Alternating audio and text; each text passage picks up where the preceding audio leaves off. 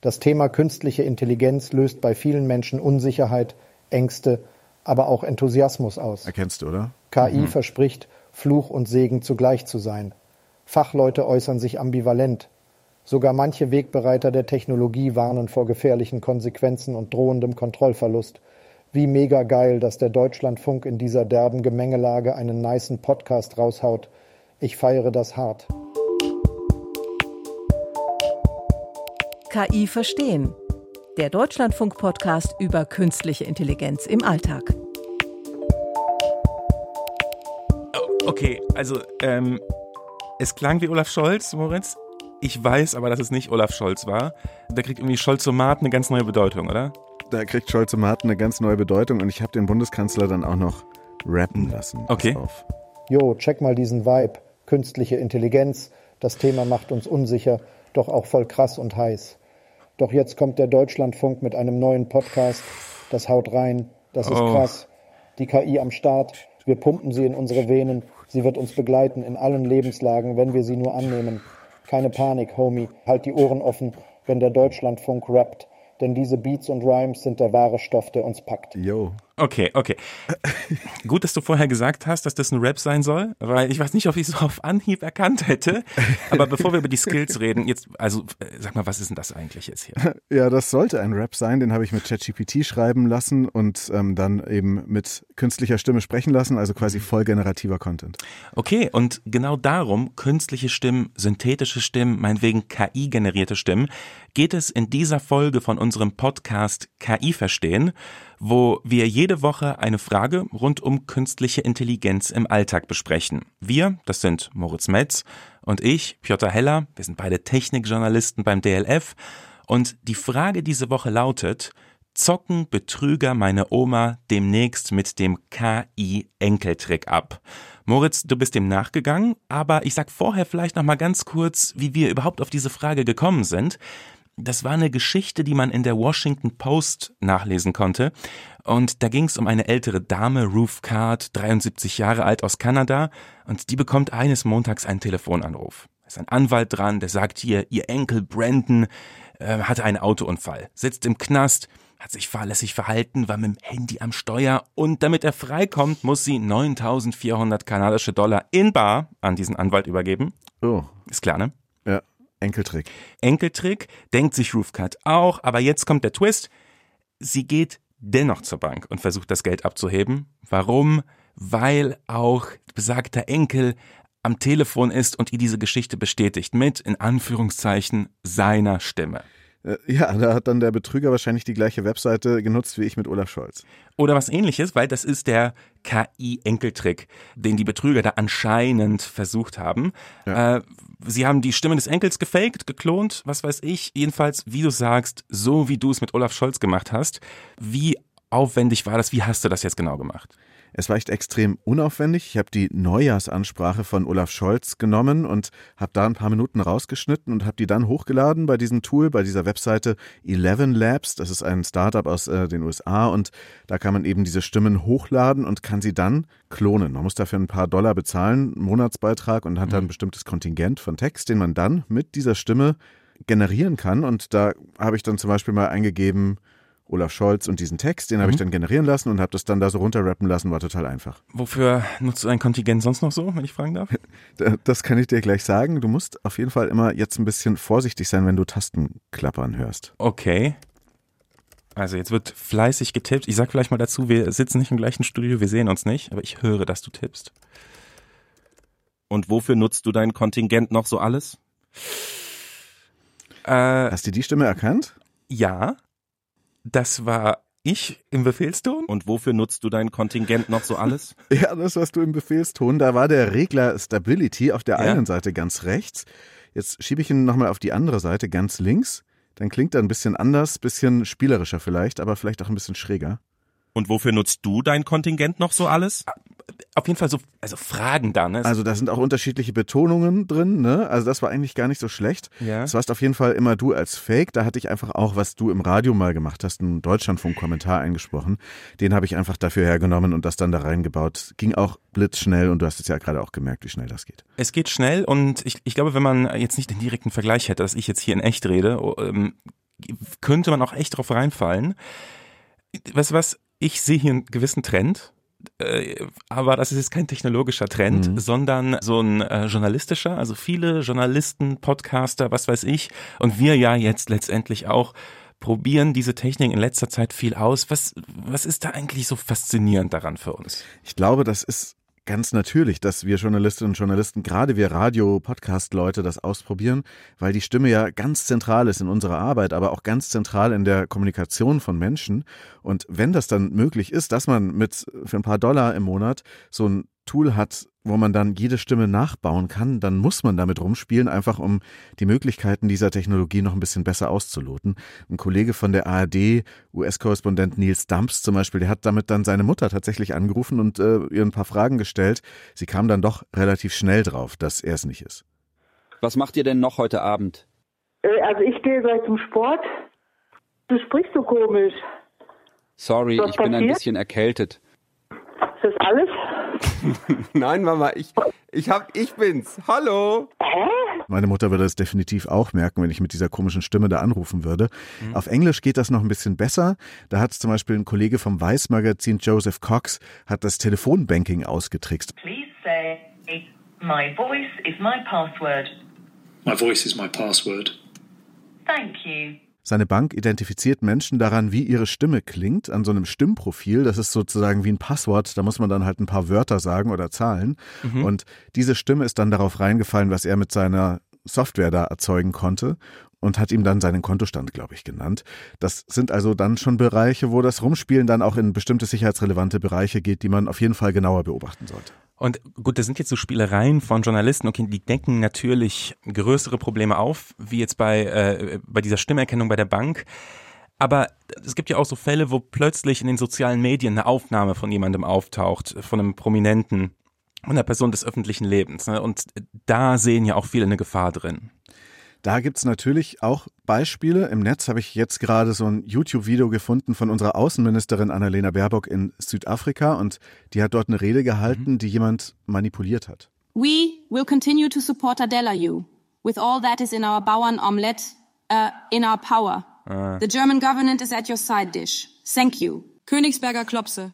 Haha, also das ist so ein okay, bisschen verspricht sich und okay. mittelwitzig, ja. komischer schwurbeliger Account, der das dann macht. Der hat das auch bei Robert Habeck gemacht.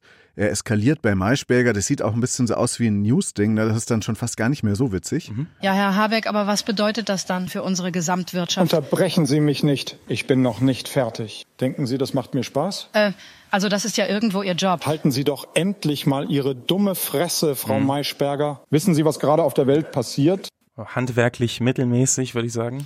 Genau, das ist handwerklich mittelmäßig, aber das zeigt, dass gerade wenn Sachen so in den Kontext reinpassen, ne, das waren ja Teile der Baerbock-Rede echt und auch bei Habeck waren ja Teile echt und äh, das werden dann auch noch mhm. Videos dazu gezeigt, wie er da spricht und das ist an der Stelle mhm. schon nochmal eher so als ein Fake ausgewiesen und dieser YouTuber brüstet sich damit, dass er das jetzt gut gefaked hat und wird dafür auch gelobt. Ja. Ähm, es geht dann aber auch so weiter, dass zum Beispiel die Schauspielerin Emma Watson in den USA hat jemand dann bei 4chan, bei so einer Webseite angefangen, Emma Watsons Stimme Hitlers Mein Kampf vorlesen zu lassen. Mein Kampf bei Adolf Hitler. Read by Emma Watson. Und stell dir vor, US-Präsident Biden und die englischen Stimmen gehen tatsächlich noch mal besser als die deutschen, der dann irgendwie ankündigt, ja. dass die NATO jetzt äh, die Zeit gekommen sieht, äh, Russland anzugreifen. Und dann kann das schon sein, dass das so ein bisschen verfängt, wahrscheinlich nur bei manchen Leuten, aber wenn das so in den Kontext passt, dann kann das was auslösen, was wirklich bedenklich ist. Sag mal, und jetzt hast du ja gesagt, okay, du brauchst eine Minute Tonmaterial, um sowas zu erstellen. Ähm, Emma Watson, ähm, von der gibt's ja genug Tonmaterial von beiden genauso. Also es ist eigentlich mittlerweile kein Problem, sowas zu machen heutzutage. Wie sind wir eigentlich an diesen Punkt gekommen, dass das so schnell geht heutzutage? Also da hole ich kurz aus. Ne? Der Mensch hat schon seit 250 Jahren versucht, die menschliche Stimme nachzuahmen. Zum Beispiel mit so Sprechmaschinen, die dann so mit so Blasebälgen und Lingualpfeifen, ich weiß gar nicht genau, was das ist, funktionierte. Das ist schon lange her. In den 60er Jahren wurde dann der IBM 704 Computer bekannt, weil er ein Lied gesungen hat. Das heißt Daisy Bell. Mhm.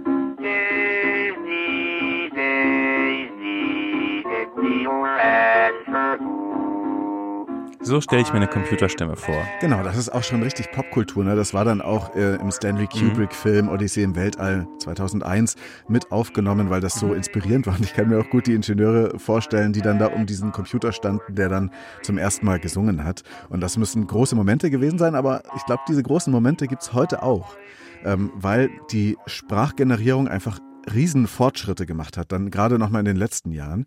Es gibt im Prinzip mehrere Möglichkeiten, Stimmen zu erzeugen. Entweder passiert das ganz synthetisch, wie bei so einem Synthesizer, der Computer erzeugt alles, was nötig ist.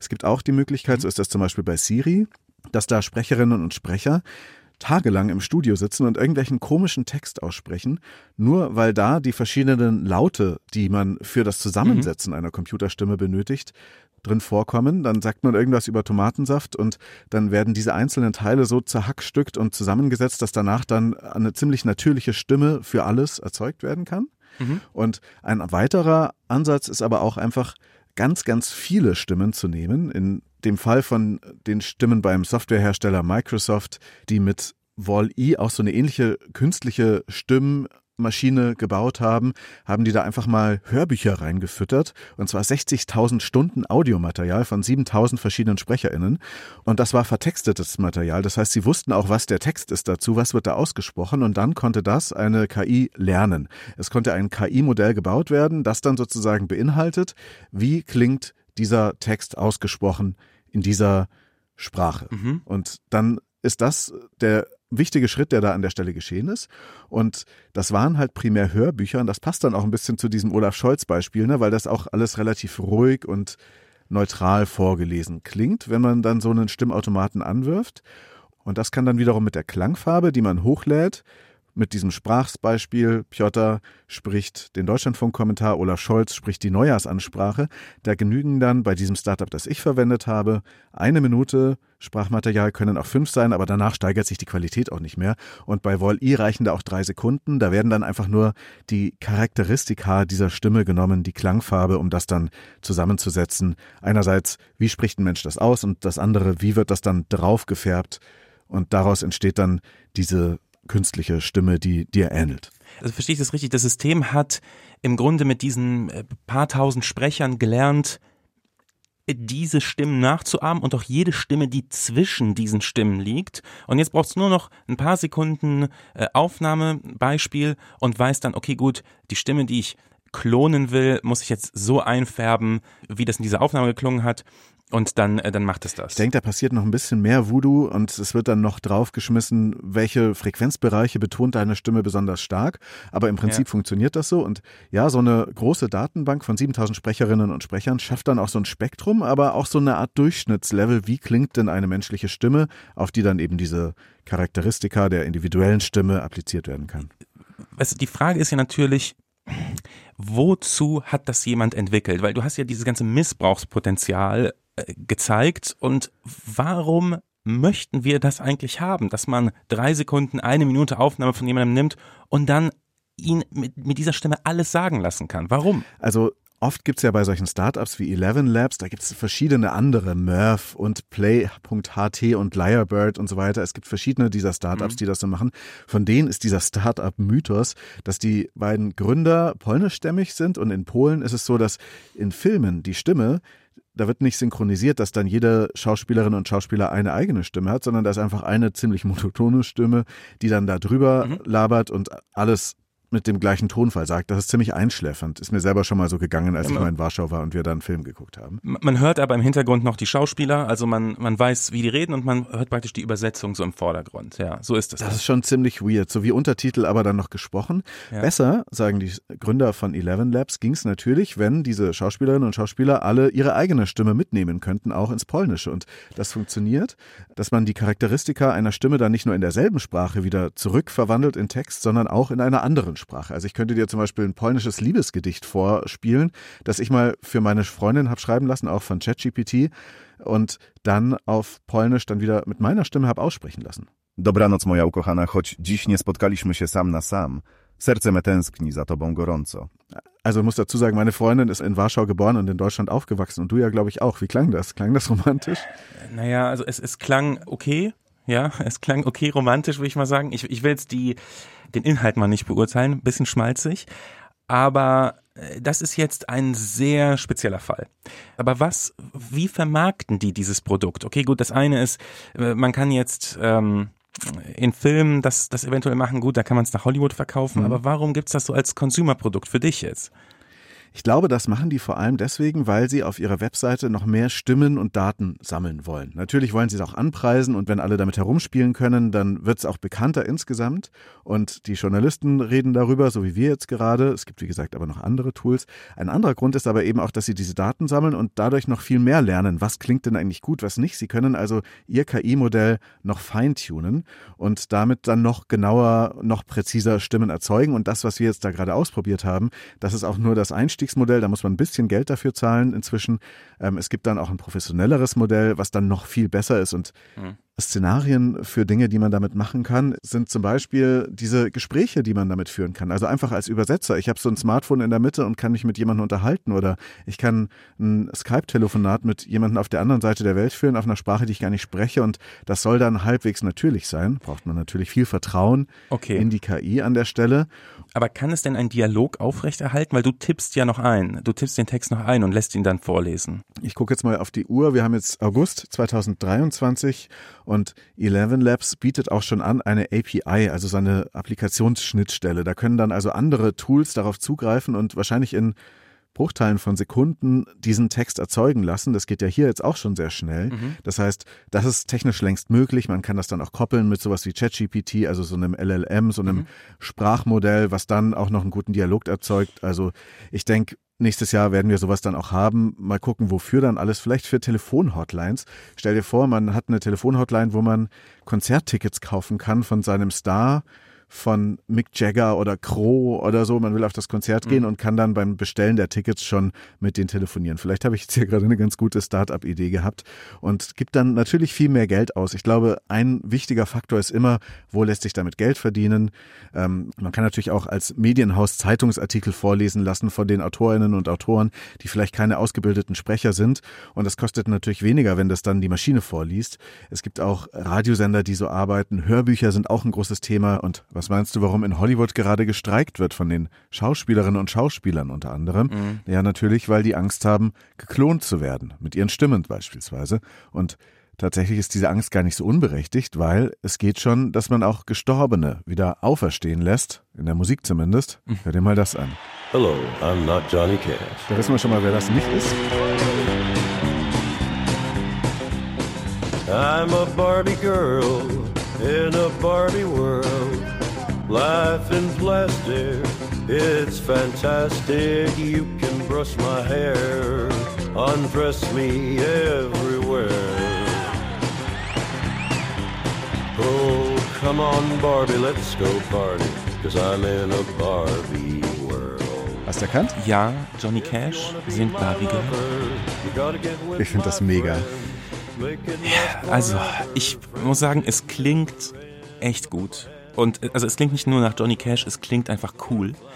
Ähm, aber ich kann es irgendwie nicht genießen, weil das äh, für mich irgendwie eine Respektlosigkeit äh, jemandem gegenüber ist, der sich nicht mehr gegen sowas wehren kann, der also eine, Respektlosigkeit einem Toten gegenüber. Ich will gar nicht zu sehr jetzt irgendwie auf die auf die Moralschiene hier abfahren.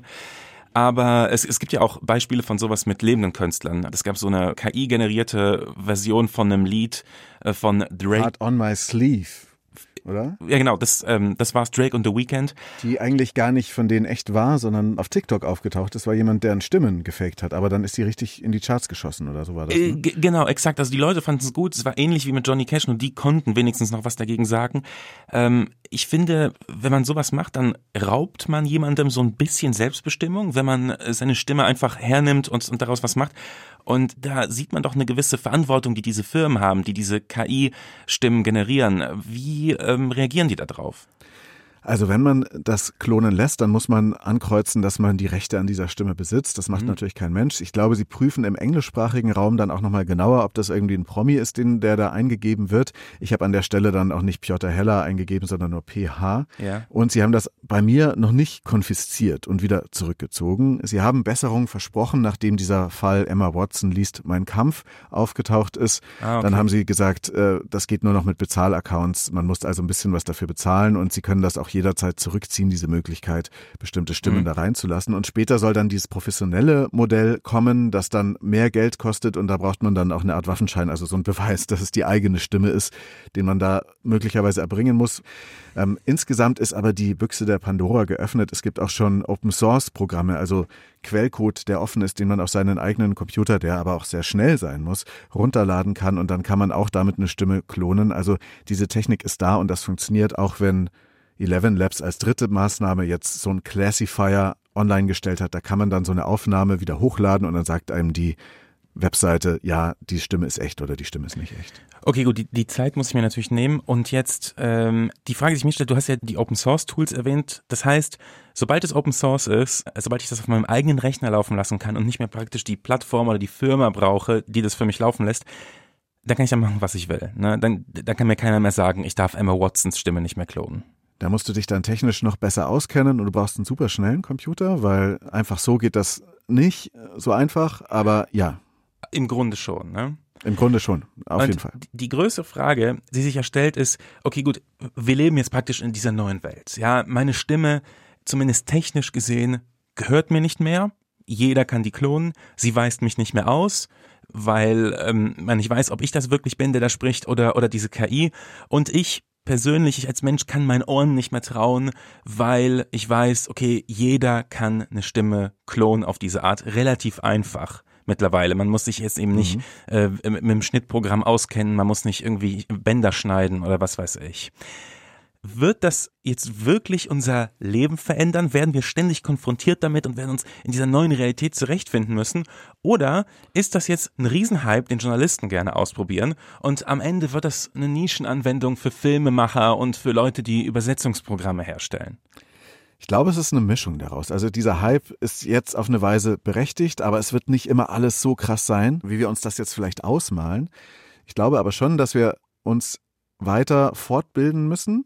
Und das können wir vielleicht tun anhand dieses Hypes. Mhm. Wie erkennt man sowas? Was ist alles technisch möglich? Wir sollten uns bewusst sein dessen und wir sollten vor allem, wenn wir konfrontiert werden mit so einem Inhalt, wenn uns was vorgespielt wird, wie Robert Habeck bei Maischberger komplett austickt und die ganze Welt beschimpft, Ja. dann sollten wir uns überlegen, passt das denn wirklich in den Kontext? Hätte Habeck das wirklich so gemacht? Wäre das dann so gesendet worden? Macht das überhaupt Sinn an dieser Stelle? Also die beste Frage, um beurteilen zu können, ob solche Stimmen echt sind oder fake, ist immer noch, sich den Kontext anzugucken, den Gesamtzusammenhang zu überlegen, macht das an dieser Stelle Sinn? Und ich glaube, das müssen wir auf jeden Fall noch mehr lernen, auch wenn der Hype um künstliche Stimmen irgendwann bald wieder abgeklungen ist. Und das heißt dann auch praktisch für die Oma, also wir sagen immer Oma, ne? oder, oder für den Opa, der angerufen wird, äh, heißt es den Kontext checken. Also mal mit dem Enkel, mit dem vermeintlichen Enkel mal einen Dialog führen, um zu prüfen, ist das wirklich plausibel, dass, da, dass der jetzt hier anruft und im Zweifel Geld von mir verlangt, ja?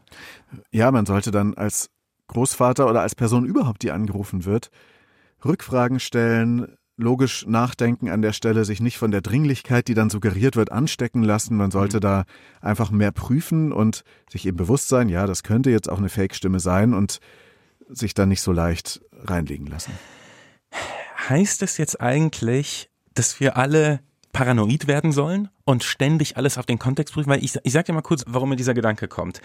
Ähm, ich denke bei diesem Thema immer an äh, Aviv Oweida. Das ist ein Harvard-Wissenschaftler, der äh, so eine Fake News-Theorie hat. Und die sagt, dass es eben nicht darauf ankommt, dass die einzelne Person reingelegt wird, sondern dass wir durch das Vorhandensein und durch die Möglichkeit, dass überall Fake News sein können, eine Gesellschaft haben, die sich zum Negativen verändert.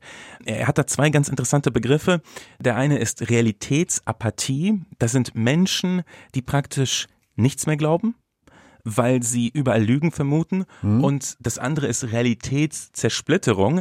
Äh, da glauben die Leute schon noch was, aber nur in ihren kleinen Vertrauenssilos. Die glauben dann nur bestimmten Bloggern, bestimmten Podcastern, was weiß ich. Und das passiert eben seiner Meinung nach, also könnte das durch so eine massenweise Verbreitung von Fake News passieren. Aber ich finde, dass solche synthetischen Medienstimmen und auch die ständige Warnung davor auch dazu beiträgt letztendlich, oder? Ja, diese Phänomene, die Aviv da betrachtet, sehe ich definitiv auch. Also das beschreibt unsere Welt heute und da sind dann die künstlichen Stimmen ein Teil von. Ja.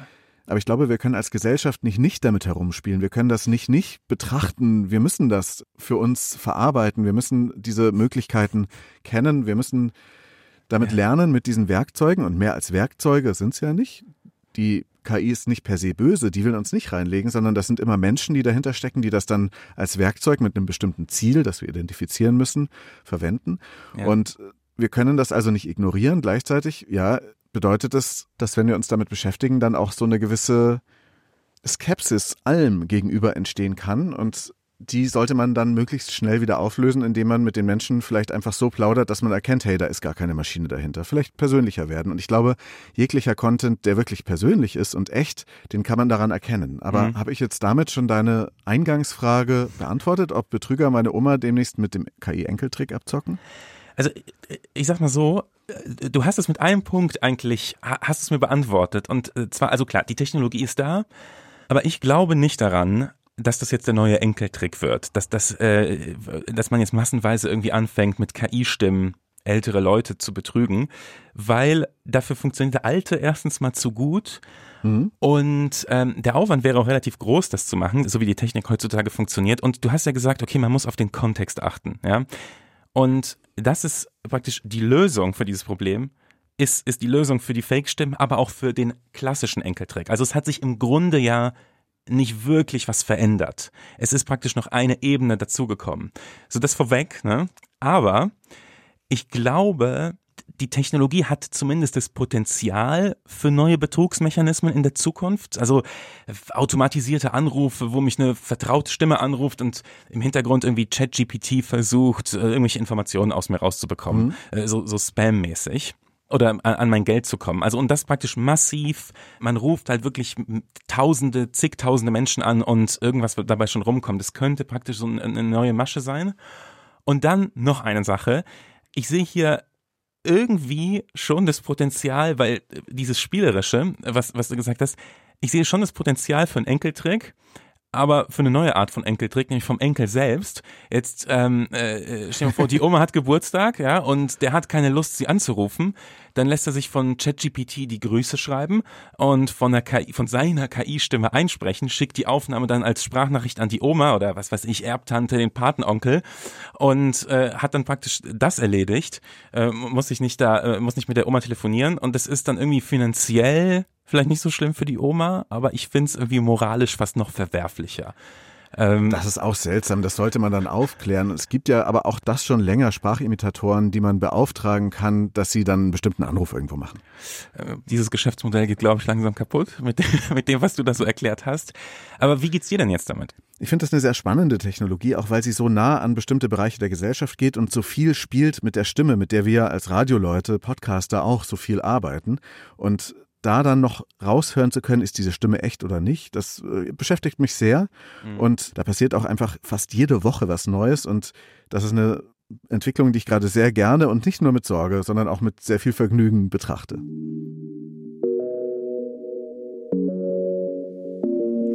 Du sagst es, jede Woche passiert was Neues und ähm, jede Woche geht es auch bei uns weiter mit KI verstehen.